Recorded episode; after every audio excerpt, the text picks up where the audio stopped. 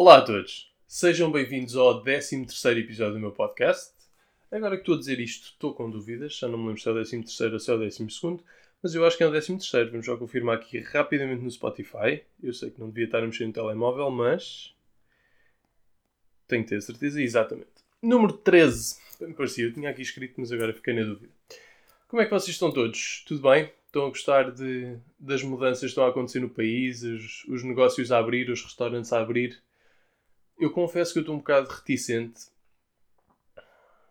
Tenho andado a pensar nisto e eu acho que vou, vou manter-me isolado tanto quanto possível nos próximos tempos, porque realmente não, não há cura ainda, não há controle verdadeiro. Isto é basicamente se basta uma pessoa infectada contagiar uma série de pessoas num escritório e depois essas pessoas não terem sintomas durante alguns dias e continuarem com este esta rotina mais normal que está a acontecer, em que as pessoas já vão ao pardão, muita gente já está na rua, já estão a ir a restaurantes e estas coisas todas, mesmo que existam precauções, eu acho que a coisa não vai correr bem.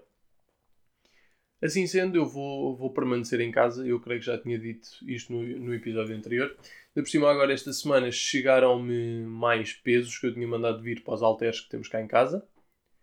Portanto, já dá para treinar qualquer coisa que me dá, dá mais alento e fico pronto, os treinos já rendem mais, já tenho mais motivação para treinar.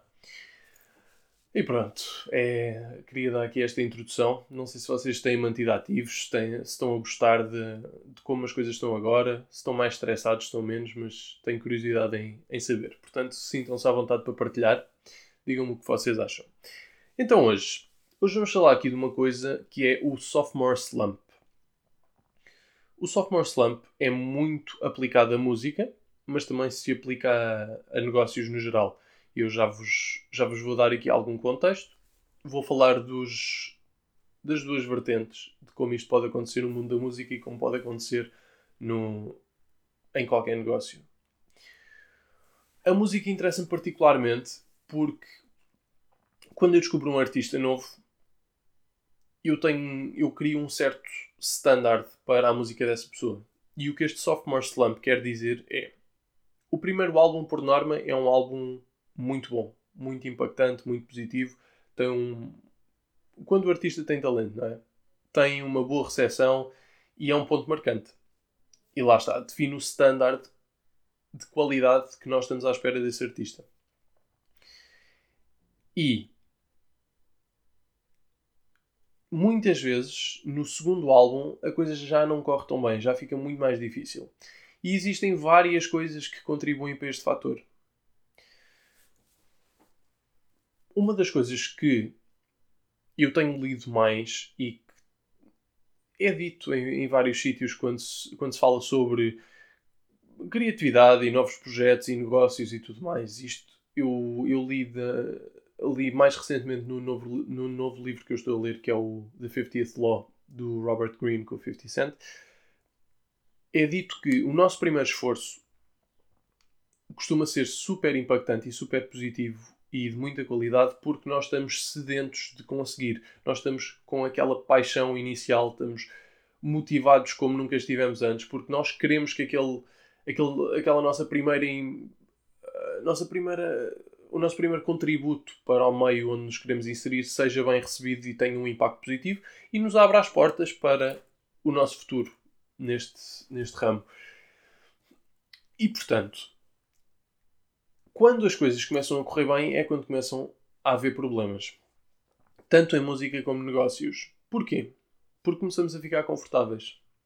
Começamos a pensar, ah, ok, agora as coisas estão a correr bem, as pessoas gostam de mim, ou o meu produto é bem recebido, o que é que seja, e eu estou a receber dinheiro, estou a gerar, estou a gerar riqueza, o negócio está sustentável, vamos manter estamos bem, é seguir este ritmo.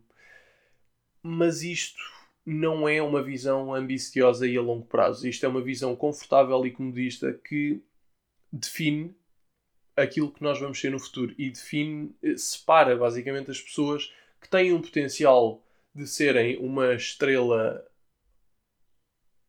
Como é que se, como é que se diz? Um one-hit wonder, uma estrela de um sucesso, basicamente, ou ser uma pessoa com sucesso a longo prazo e em várias, várias frentes. É isso que separa. É basicamente como nós reagimos quando, estamos, quando as coisas correm bem.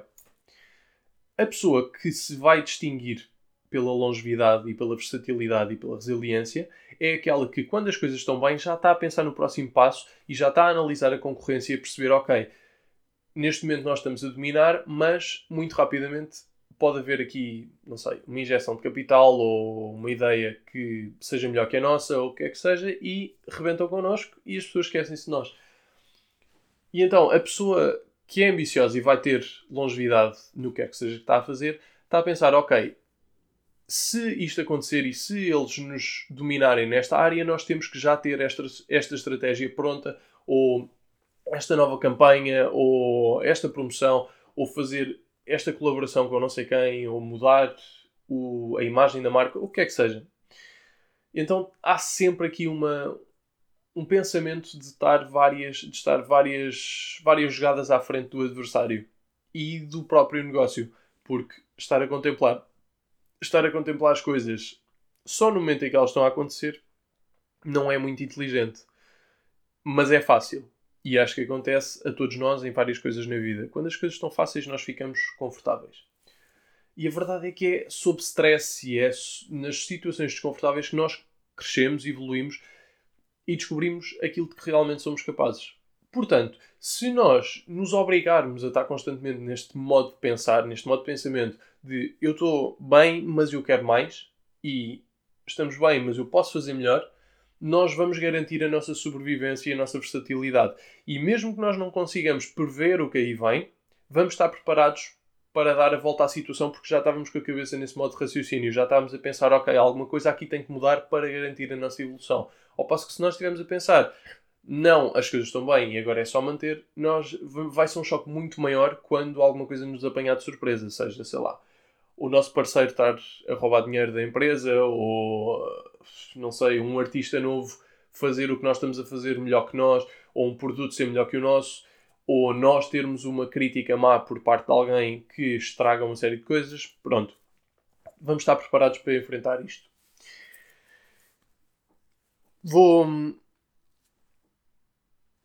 Uma das coisas que eu tenho lido também neste livro do, do Robert Greene e do 50 Cent e de que falam neste num dos artigos que eu li sobre o sophomore slump é a necessidade constante de analisar o mercado e de questionar tudo. Portanto, nunca se esqueçam desta da importância desta, deste olhar crítico e deste olhar ambicioso perante tudo aquilo que nós estamos a fazer, porque há sempre por onde melhorar, há sempre por onde inovar, e se não fizermos, vamos ficar para trás. É tão simples quanto isso. Olhando aqui um bocadinho para a perspectiva da música nós podemos ver que muitos dos primeiros álbuns foram super impactantes das bandas e dos artistas mais míticos da história.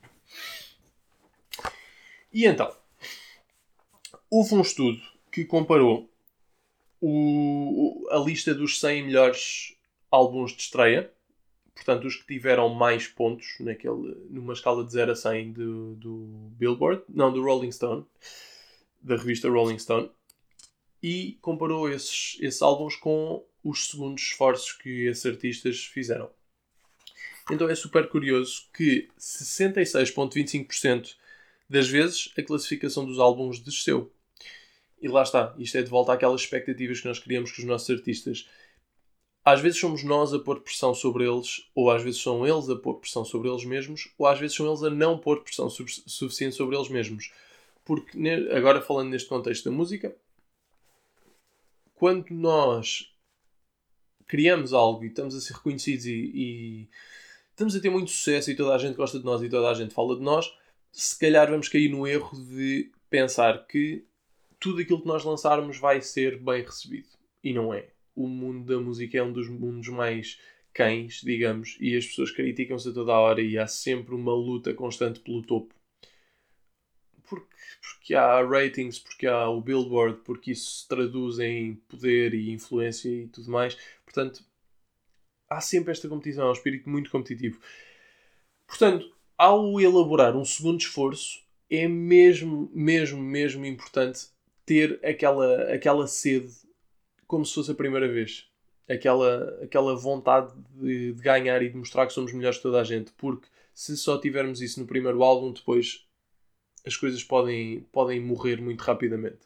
Não é o caso de toda a gente, às vezes o segundo álbum desce e, e pronto, e as pessoas aceitam e há efetivamente alguns fãs que continuam a ouvir, mas provavelmente vão chegar a menos pessoas novas, provavelmente a, a base de fãs já existente não vai ser tão, tão fiel, se calhar, porque a ligação dos fãs com os artistas, sim, tem muito a ver com, a, com, as características humanas que eles vão mostrando, mas também tem a ver com a, com a, qualidade do trabalho que os artistas vão mostrando, porque efetivamente é isso que eles estão a, a dar aos fãs, é o seu produto. Portanto, se o produto for mau, os, os fãs não vão ter a mesma ligação e a mesma lealdade. O que é que isto quer dizer? Vão comprar menos bilhetes para os concertos, vão comprar menos CDs, apesar disso já há pouco se fazer, vão comprar menos merchandising. Isto tem um impacto negativo, quer no, no retorno financeiro do artista, quer na, no impacto que ele tem no, no mundo em termos de reconhecimento e fama e tudo, essas coisas todas. E então, tenho aqui algumas das, das listas, alguns dos artistas, aliás. O Jimi Hendrix, por exemplo, os Leonard Skinner e o The Band conseguiram manter o rating do primeiro para o segundo álbum. No caso do Jay-Z do Nas, dos U2, o 50 Cent e os Beatles pioraram todos. E como vocês sabem, são artistas conhecidíssimos com um catálogo incrível. Mas aconteceu. Aconteceu, alguma coisa fez com que eles ficassem mais relaxados. Ou simplesmente, não sei, se calhar a inspiração não estava lá, alguma coisa aconteceu. E isto também acontece muito no mundo da música, que é serem pressionados para lançar o, um segundo produto antes de as pessoas estarem prontas. Eu já vou falar aqui um bocadinho mais do que eu acho sobre isto. Mas acontece, acontece mesmo aos maiores. Portanto, se acontece a estas lendas, quem está agora a começar no mercado tem que pensar que todos os dias e todos os esforços têm que ser vistos com um olhar mega crítico e, e tentar sempre superar-se. Numa recente entrevista do Drake, eu vi que quando ele ia lançar um álbum, ele punha o seu álbum anterior a comparar com este novo álbum. E então, por exemplo, uh, imaginem aquela. Uh, uma mais recente. Uh, in, your, in My Feelings. Uh, que, que, pronto. Essa música tem que ter um equivalente no novo álbum. E se não for, se na opinião dele não for melhor que a do álbum anterior, neste caso In My Feelings, ele não vai lançar. Vai ter que fazer uma adaptação, vai ter que fazer uma música de novo, o que é que seja, até ele achar que todas as músicas, toda aquela coleção de tipos de música que ele sente que tem que ter dentro de um álbum, tem que estar melhor do que o álbum anterior. E é este o nível de qualidade a que, a que ele trabalha sempre. E se nós formos assim tão exigentes com o nosso trabalho, muito provavelmente vamos estar constantemente a superar-nos. Pronto, claro que isto depois depende do que é a nossa visão e a visão do público, e podemos ter opiniões muito diversas, mas neste caso resultou, porque o Drake, os Run DMC, os Talking Heads e os Beastie Boys todos melhoraram do segundo álbum para o primeiro, que é muito difícil. Só aqui um exemplo desta, deste olhar crítico que nós devemos ter sobre o nosso trabalho e nunca ser conformistas. Nunca deixar que as coisas fiquem, fiquem como estão. Tentar sempre melhorar. Falando aqui sobre negócios outra vez, mas também um bocado sobre música, há aqui uma lista de um, de um CEO que eu, que eu tive a investigar, que é o Brockman, que criou uma empresa que é a Brockman LLC, que é uma empresa de um negócio de, de construir cercas e portões uma coisa super específica em Wyoming, mas ele é o líder naquela zona toda dos Estados Unidos. E eu acho super interessante ver estes casos de pessoas que dominam mercados mais pequenos do que. Também acho interessante ver pessoas como o Jeff Bezos e essas coisas todas, uh, empresários de muito maior nível, mas, mas gosto de ver os casos mais pequenos porque parece mais real, parece mais atingível, ao passo que essas pessoas tipo, o Elon Musk tem uma dimensão completamente fora da órbita e se calhar muito inalcançável para muitos de nós. E então ele definiu quatro parâmetros que basicamente explicam o porquê disto acontecer no segundo ano. Pronto, eu estava a falar em álbuns no que toca a músicos. O segundo álbum é, é o que define a carreira do artista a partir de. Pronto. Naturalmente, cada projeto que o artista vai lançando vai definindo o seu rumo futuro. Mas o segundo álbum é mesmo muito decisivo. E no caso dos negócios, é o segundo ano. E então, ele definiu aqui quatro pontos. E o primeiro é: já não és novidade. Ele deu o exemplo de restaurantes, porque é muito normal um restaurante novo abrir eu lembro, por exemplo, aqui em, em Portugal abriram os 100 Montaditos, 100 Montaditos, eu já conhecia de Espanha, mas quis vir experimentar em Portugal. E toda a gente estava a falar dos 100 Montaditos e eles abriram não sei quantas lojas em muito pouco tempo. E agora as pessoas que eu ouço que vão, que vão proativamente aos 100 Montaditos e fazem um plano específico, olha, hoje vamos jantar aos 100 Montaditos, morreu completamente. Já não ouço ninguém dizer isso. As pessoas vão, se calhar, se der jeito se estiverem a passar por lá, mas já não é aquela experiência nova. Isto faz parte, nós queremos todos experimentar coisas novas e queremos. Pronto, queremos estar dentro do meio e das coisas que estão a acontecer. E realmente no segundo ano já passou muito tempo, já tivemos a oportunidade de ir ao sítio uma, duas, três vezes, já ouvimos não sei quantas pessoas falar, se calhar o restaurante já cometeu um erro e se calhar agora a nossa vontade de voltar já não é tanta. Portanto, é, fica difícil.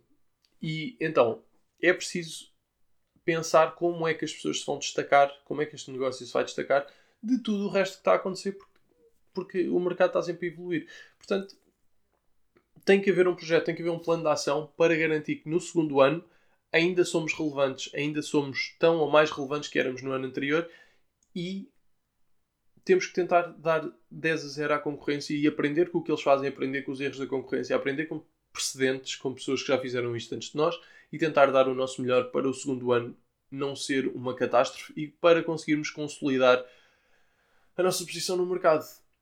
Porque, olhando numa visão a longo prazo, aquilo que define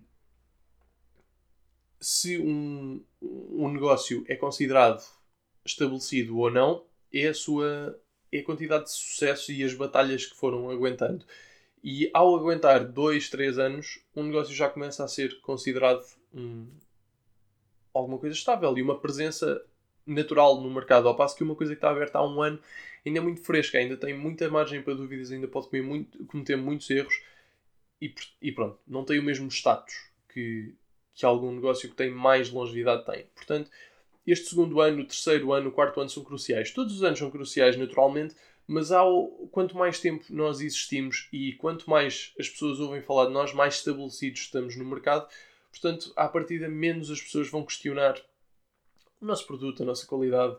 Uh, se calhar, menos facilmente vão reclamar porque vão ter várias outras experiências antecedentes que vão ser experiências positivas. Portanto, se nós cometemos um erro, se calhar vão perdoar com mais facilidade porque já têm muito mais experiências positivas para trás. Ao passo que, se num restaurante novo em que foram lá uma vez e foi bom, mas depois vão a segunda vez e já houve qualquer coisa má, se calhar já não voltam e vão até falar mal porque só houve uma experiência boa a comparar com uma má. E é muito pouca amostra.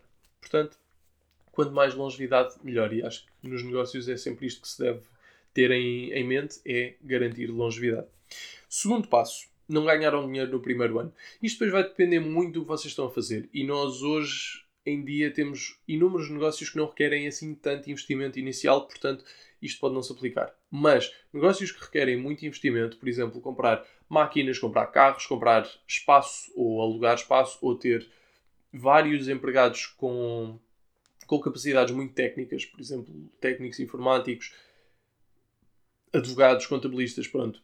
Esta história toda de empregos que podem ser vitais para cargos que podem ser vitais para a sobrevivência e para o bom funcionamento da nossa empresa, podem ter custos muito elevados. E num primeiro ano podemos perfeitamente fazer dinheiro negativo. O nosso investimento inicial pode ter sido maior do que aquilo que estamos a receber. E isto pode ser muito desmotivante, mas também é alguma coisa que acontece muito naturalmente. É normalíssimo.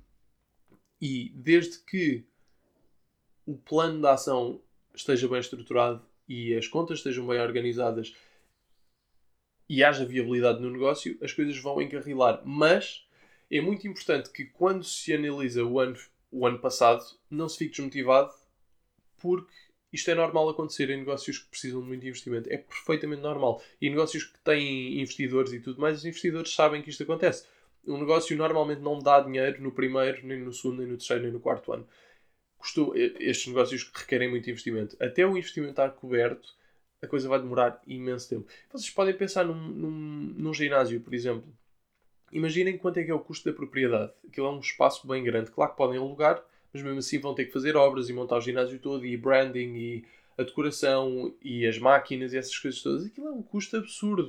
E até o dinheiro estar recuperado vão ser anos e anos e anos porque as mensalidades são baixas e é preciso conseguir captar clientes de outros ginásios para virem para o nosso. Claro que há novos clientes que não estavam em ginásio nenhum, mas é preciso muita gente durante muitos meses para cobrir os, os, os, investimentos iniciais feitos. E depois não se esqueçam, vão haver coisas que correm mal ao longo do primeiro ano, ao longo do segundo ano, vão sempre havendo coisas que correm mal.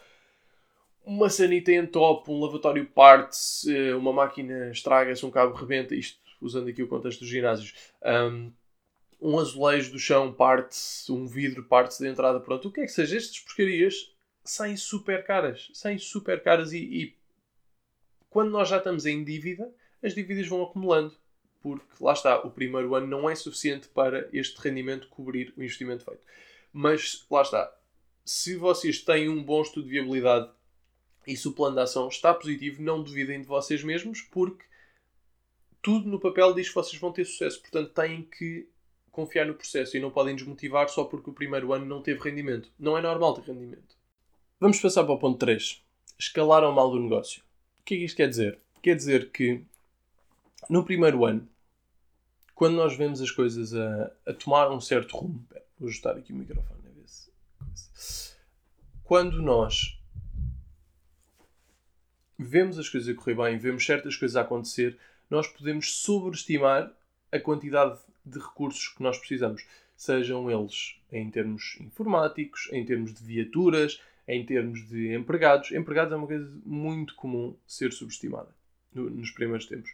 Portanto, pode estar mal escalado. Podemos estar com despesas superiores às nossas receitas.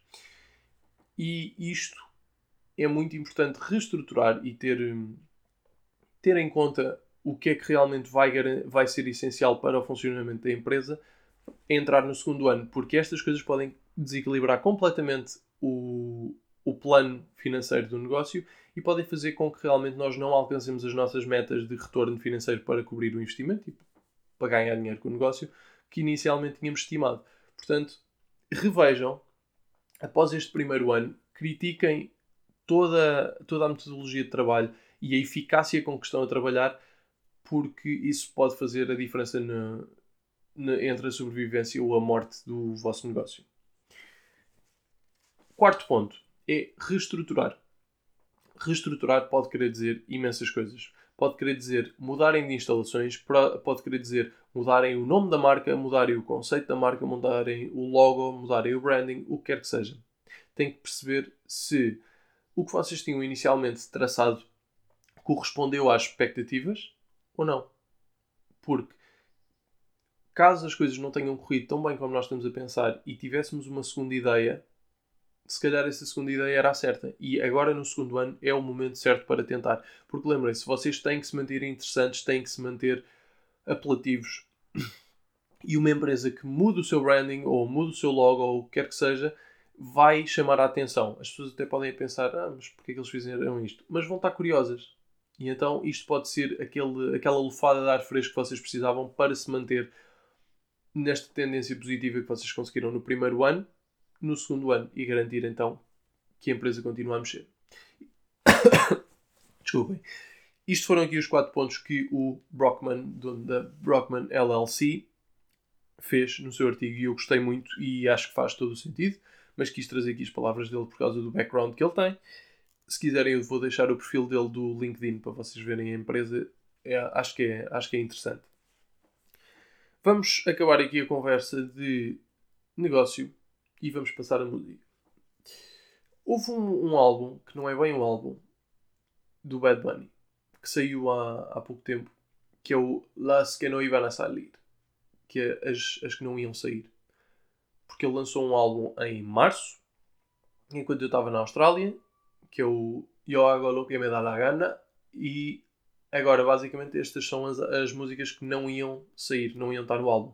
Mas naturalmente dá sempre jeito lançar mais um, um produtozinho no mercado e fazer com que as pessoas se lembrem de nós, que foi exatamente o que o Drake fez agora. Lançou a Dark Lane Demo Tapes, que não é um álbum, são músicas que ele tinha, mas que não tinha assim bem uma direção para elas. Algumas foram lançadas sem autorização dele e da empresa. Então ele, ele lançou. As pessoas estavam a reagir bem a algumas que ele já tinha lançado, portanto ele fez esse, esse processo para se manter relevante e é basicamente uma ponte entre o último álbum dele e o novo álbum que vai sair agora no verão. E o Bad Bunny fez mais ou menos a mesma coisa, se bem que ele não deve estar a planear lançar um álbum em breve. Mas nesta quarentena em que ele não pode dar concertos, não pode com tanta facilidade criar merchandising, essas coisas todas, essas fontes de rendimento, lançou mais um, um pequeno. Um pequeno, não, que isto é maior que muitos dos álbuns atuais. Lançou um, um pacote de músicas que as que não iam sair, 10 músicas. E eu ainda não o tinha ouvido. E tive a ouvir ontem, ouvi aí três vezes, porque eu sou, eu sou muito fã do Bad Bunny. E eu gostei, gostei mesmo muito. Eu acho que das 10 músicas gostei mesmo de 8, que é muito. E, e houve uma coisa que me chateou. Os features, os artistas com que ele colaborou neste álbum, a meu ver, foram muito melhor escolhidos que os que ele usou no álbum que realmente era o álbum. Porque eu adorei esse álbum, eu adorei esse álbum do Bad Bunny, mas adorei as partes dele. Os únicos features que eu gostei foram o do Daddy Yankee e o do Anuel. Acho que a música com o Anuel é a melhor música do álbum. Mas ele teve ali features com artistas que são, epá, eu não, para mim são lixo, são péssimos e não, não só não acrescentavam nada à música, como estavam a prejudicar a música até. Agora, eu não quero estar aqui a dizer geneiras, vou, vou ver aqui a tracklist do álbum só para ter certeza que eu não estou a insultar ninguém de quem eu realmente gosto, mas isto é a percepção que eu, que eu tive e, e pronto, foi o que eu, eu senti ao ouvir o álbum. Exatamente, estão aqui. Péssimo. O Mike Towers. O Mike Towers também teve um, uma boa participação. Mas tirando o Mike Towers e o, o Anuel e o, e o Daddy Yankee, o álbum em termos de features foi muito mau. Porque havia músicas que eu até gostava e depois entravam os features e estragavam completamente a música. Eu já nem tenho vontade de ouvir. Eu passo que neste, neste pequeno álbum que ele lançou, que nem sequer, imagino nem sequer fosse suposto sair, eu gostei muito mais dos features. E tenho pena que tenha sido esta a escolha e eu acho que o Bad Bunny sofreu deste sophomore slump. Por acaso é uma, é uma coisa gira de se, de se falar agora, porque faz ligação com o que eu tive a falar anteriormente. O primeiro álbum dele, o Por Sempre, foi, foi incrível. Foi incrível. Aquilo tinha dois features, se não me engano, que eram. contribuíam para a música, não posso dizer que não. E pronto, o Diplo está acreditado como um feature, mas é um produtor, ele tem vários produtores, mas pronto, o Diplo tem assim um estatuto diferente, portanto é acreditado como um feature também. Mas o álbum fora de série, mesmo foi o melhor álbum latino que eu já ouvi. E apesar de não ser 100% reggaeton, é muito trap, um bocado mais virado para o hip hop, tem, tem as suas influências de reggaeton naturalmente. E sem dúvida, é imbatível. É, para mim é o melhor álbum de reggaeton de sempre de música, de música deste género, de reggaeton, trap, de sempre. Depois ele lançou o Oasis com o J Balvin, mas lá está, é um álbum colaborativo, é diferente, não, não dá para julgar. E estava tá, muito bom, mas realmente não estava ao, ao nível do primeiro. Mas eu não vou considerar esse o seu segundo álbum. Este, Yo, Yo Hago Lo Que Me Da La Gana, é realmente o segundo álbum do, do Bad Bunny. E não, não, viveu, não viveu de acordo com as minhas expectativas. Eu não sei se é esta a expressão agora. Isto em inglês diz It didn't live up to my expectations. Em, em português não é bem isso. Mas não. Pronto, não teve a altura. Eu gostei do álbum, mas não foi. Não foi. Não rompeu com, com o que estava a acontecer nesse momento na, no panorama musical. Não inovou por aí além. Eh, não sei. Não me marcou. Ao passo que o primeiro álbum eu, é dos álbuns que eu mais ouvi nos últimos anos mesmo. É, é um dos meus álbuns preferidos. Portanto, é pena, porque eu acho que o Bad Bunny tem imenso potencial, mas tenho medo que seja um potencial limitado. no que, no que toca a ele marcar uma, uma era, mas não ser capaz de se adaptar às eras seguintes. Talvez eu esteja errado, e espero que esteja errado, porque o catálogo que ele tem eu gosto mesmo muito. Mas com este novo álbum eu não, não fiquei muito convencido. Este, este das músicas que não iam sair, eu se calhar fiquei um bocadinho mais, mais contente, mas mesmo assim, pronto, não se aproximou nem de perto nem de longe ao, ao primeiro álbum. Vale a pena ouvir, no entanto, para quem gosta de trap e, e reggaeton.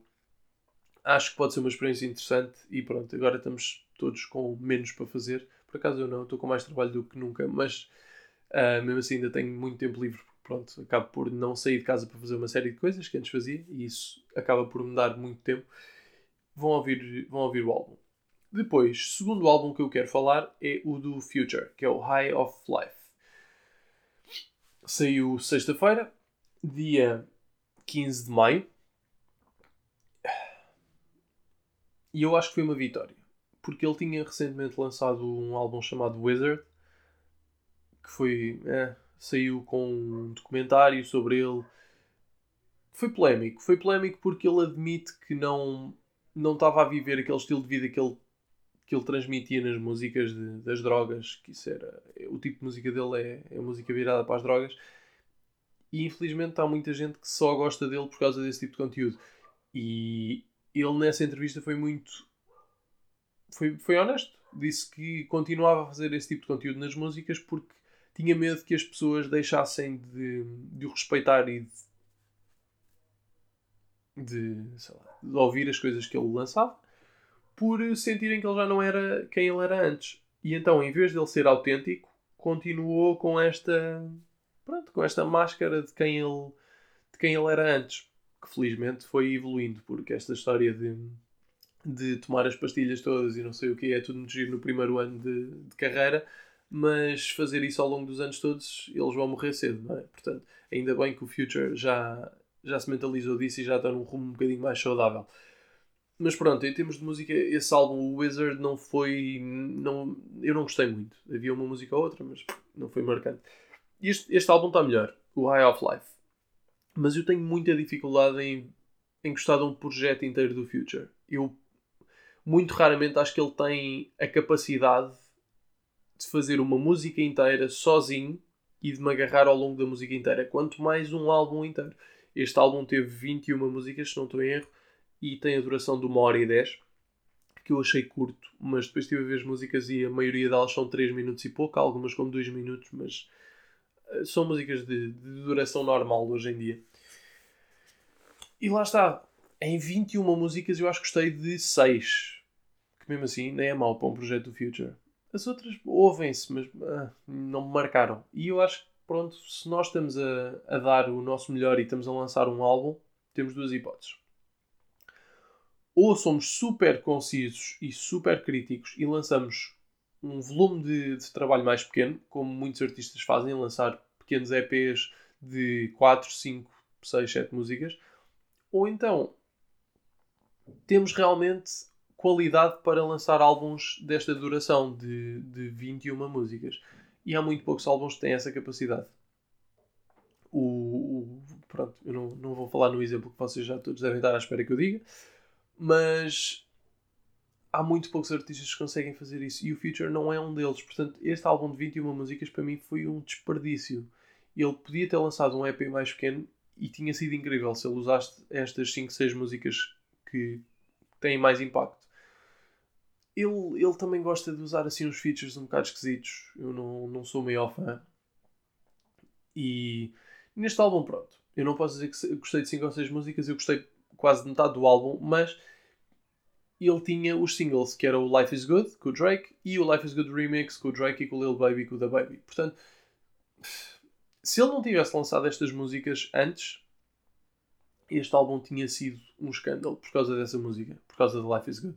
Mas lá está Uh, há muitos artistas que ainda sentem que precisam de lançar um single. E sim, o Life is Good foi, foi e está a ser um, uma música com um sucesso absolutamente incrível.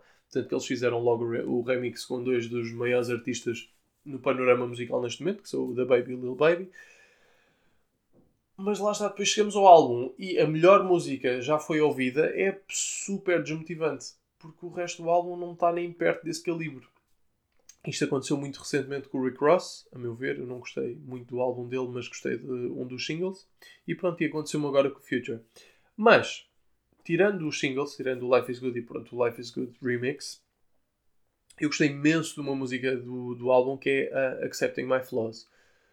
Isto é um tema que eu vou guardar para o próximo episódio, mas esta música, tal como a que eu falei no último episódio do Little Baby, a Emotionally Scarred, esta Accepting My Flaws é uma música super honesta, é uma música que transmite emoções reais e, e uma história real. E por causa disto, é, há qualquer coisa na voz, há qualquer coisa na maneira como ele gravou a música. Uh, se calhar foi mais exigente com o instrumental, com como a voz dele estava, com toda a elaboração da música. a música está incrível, está mesmo brutal. É das minhas músicas preferidas do Future. E isto é a tendência. Eu não vou esticar mais neste tópico porque é um tópico que eu queria desenvolver depois no próximo podcast.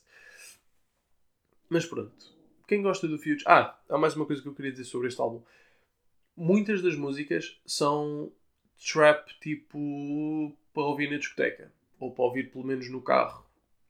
E assim num momento mais festivo, num momento mais divertido e não para estar aqui fechados em casa. Portanto, eu achei super estranho ele. Estranho não, mas porque é muito o género de música que ele faz, mas achei uma má decisão ele fazer um álbum deste género quando nós estamos ainda todos de quarentena e as discotecas não vão abrir em breve e os bares não vão abrir em breve.